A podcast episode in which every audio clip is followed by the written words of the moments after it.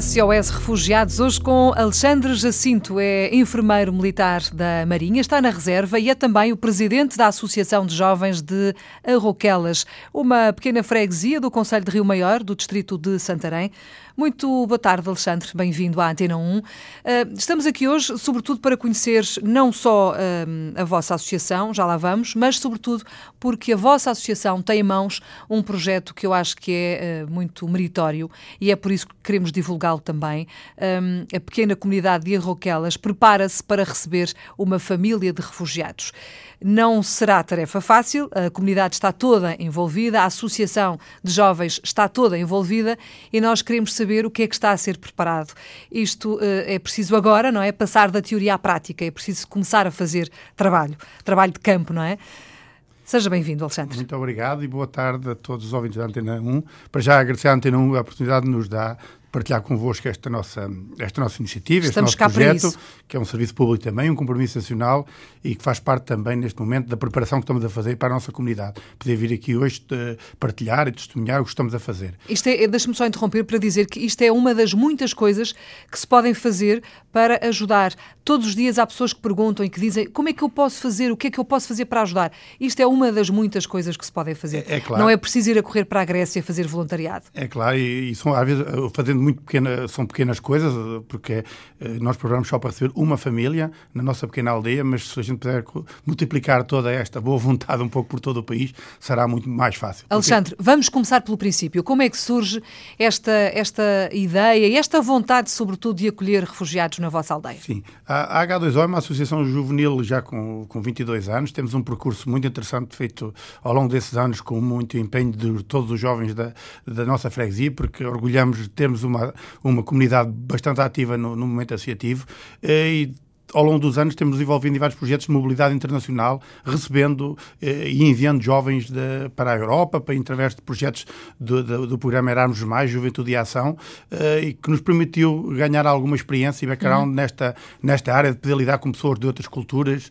eh, que pensam diferente de nós, mas também, ao mesmo tempo, fomos criando no, no, nos nossos jovens e eu próprio também eh, este, esta preocupação que temos com as notícias que vão vindo eh, do problema dos, dos refugiados que vão chegando à Europa Europa. É um problema atual que não tem resolução, se calhar, tão, tão, tão rápida, mas calhar está ao alcance de, de, de um pouco de todos nós fazer alguma coisa. E sentimos que a H2O poderia fazer alguma coisa nesse sentido e para isso preparámos então para, uh, para receber esta, esta família. E o que, é que, o que é que isso significa na prática? Preparámos-nos para receber a família. O que é que está a ser hum, hum, feito? Como é que, como é que vocês se estão a organizar? Sim, na prática, fomos, isto é um projeto, é claro, não foi, nós não, não nos apeteceu fazer isto do, só da nossa livre vontade, foi através da, da PAR, da, da Plataforma de Apoio aos Refugiados, uhum. que viu na H2O a capacitação para fazer e levar a cabo este, este, este este projeto e temos estado há cerca de seis meses envolvidos com eles nesta preparação. O que é, que é esta preparação? É a parte logística de arranjar uma casa, mobilar a casa, preparar toda, toda, toda essa parte da logística para que a família se instale e possa ter o conforto, ter a segurança que, que, que desapareceu nos seus países e que possa, acima de tudo, ter a esperança numa vida nova. É esse o nosso objetivo, criar todo esse, esse meio envolvente que permita a essas pessoas voltar a acreditar na vida.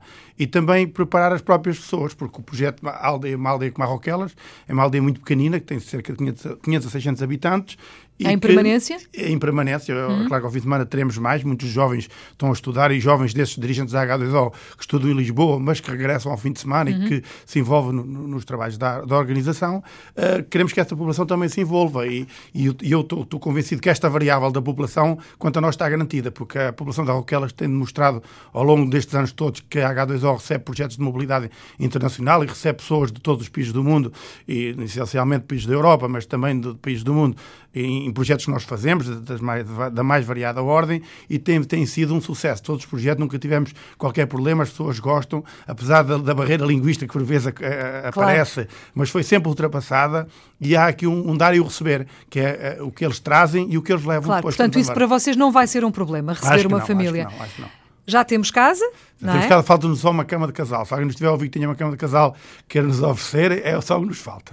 Portanto, casa eh, mobilada, falta Mobilada. só a cama, mas havemos, de, havemos de, arranjar a cama. Ah, e depois, tudo o resto está pensado e está assegurado, porque não é preciso só acolher, é preciso depois também acompanhar. Sim. São dois anos o período normalmente em que, É- é que esse- em que esse este acompanhamento, acompanhamento, sim, exatamente sim. dura. E esse acompanhamento para além da comunidade, temos também o envolvimento da nossa, da nossa, do nosso município, que é o Municipal de Rio Maior. E a própria Presidente da Câmara, Isaura Moraes, está a se envolver pessoalmente, vai estar com, connosco na próxima, no próximo domingo numa sessão de informação que vamos dar para a população. Inclusive, sou diretor da Agência Nacional de Juventude, eh, o Luís Alves, também penso que irá estar presente, porque a própria agência, através dos seus programas de mobilidade e, neste caso, o Serviço Voluntário Europeu, vamos ter jovens de, de outros países que vão nos ajudar eh, também a integrar essas famílias e fazer um acompanhamento dessas famílias. E todos juntos e com a PAR, eh, também representantes da PAR, vamos neste domingo eh, falar com a comunidade, esclarecer todas as dúvidas, desmistificar alguns conceitos que existem na, na, na, na, opinião pública eh, e queremos esclarecer tudo para que esse- esse- essa integração se funcione e que resulte num projeto de sucesso, independentemente, nós sabemos que é difícil, vão- é um desafio grande, eh, mas Mas o mais, importante, o mais importante vocês têm, que é a vontade, não é? Temos muita vontade, A é vontade de ajudar. Isso é o mais importante. O resto vai-se resolvendo. Essa sessão informativa vai ser então no próximo domingo, não é? Às seis da tarde, tanto quanto sei. sim, Onde? Na sede da Associação Recreativa e Cultural de Roquelas. Eh, esperamos. Quem eh, quiser aparecer. Quem quiser aparecer, vamos Pode e fazer- deve, não é? Pode e deve. Inclusive, já falámos o, que o seu padre da, da- da nossa, da nossa igreja também se mostrou disponível, tanto que a missa se realiza antes da, da própria sessão, para que as pessoas, toda a gente, possa ter a oportunidade de esclarecer as suas dúvidas, fazer as perguntas que entenderem e, de alguma forma, poder colaborar. Como a Filomena disse muito bem, mesmo nós assumindo a responsabilidade do projeto, este projeto envolve toda a gente, envolve as instituições, eu também já falei da, do município de Rio Maior, inclusive posso falar a nível de algumas empresas do Conselho, com quem eu já comuniquei, para que no futuro as pessoas dessa família possam também arranjar emprego nas escolas, para que os jovens possam depois Claro. ser integrados no- no- nos estabelecimentos de ensino do nosso Conselho. O nosso Conselho provou e tem provado que é um Conselho aberto a este tipo de, de- de- de- projetos e estou convencido que temos tudo para que corra bem. Fica para já eh, aqui o repto, eh, vou lançar-lhe este repto, que é, eh, por enquanto, fica a, in- a indicação de que a família há de chegar, portanto ainda não chegou e vocês estão a fazer tudo para os receber. Quando eles chegarem, depois queremos saber como é que está a correr. Pode ser? Teremos vão vão voltar cá, não digo logo logo no início, mas depois deixar andar a, a carruagem um bocadinho e depois tentar perceber como é que foi essa, essa chegada, como é que está a ser esse, esse envolvimento com a comunidade. Teremos, teremos, todo tudo o, isso. Teremos todo o gosto, porque acho que o movimento associativo juvenil no nosso país é enorme. Há associações juvenis a fazer um trabalho extraordinário, que têm todo o background e que podem também se envolver. Espero que a H2O sirva aqui também de exemplo para que outras organizações se envolvam e possam eh, dar esperança a muitas famílias eh, que procurem em Portugal um país de seguro e com esperança para poderem viver com as suas famílias em segurança. Muito bem, é isso que se pretende. Muito obrigada, Alexandre, Obrigado. por ter vindo à Antena 1. Boa tarde. Liga à emoção e à razão, à história e à memória. Ligue à Antena 1.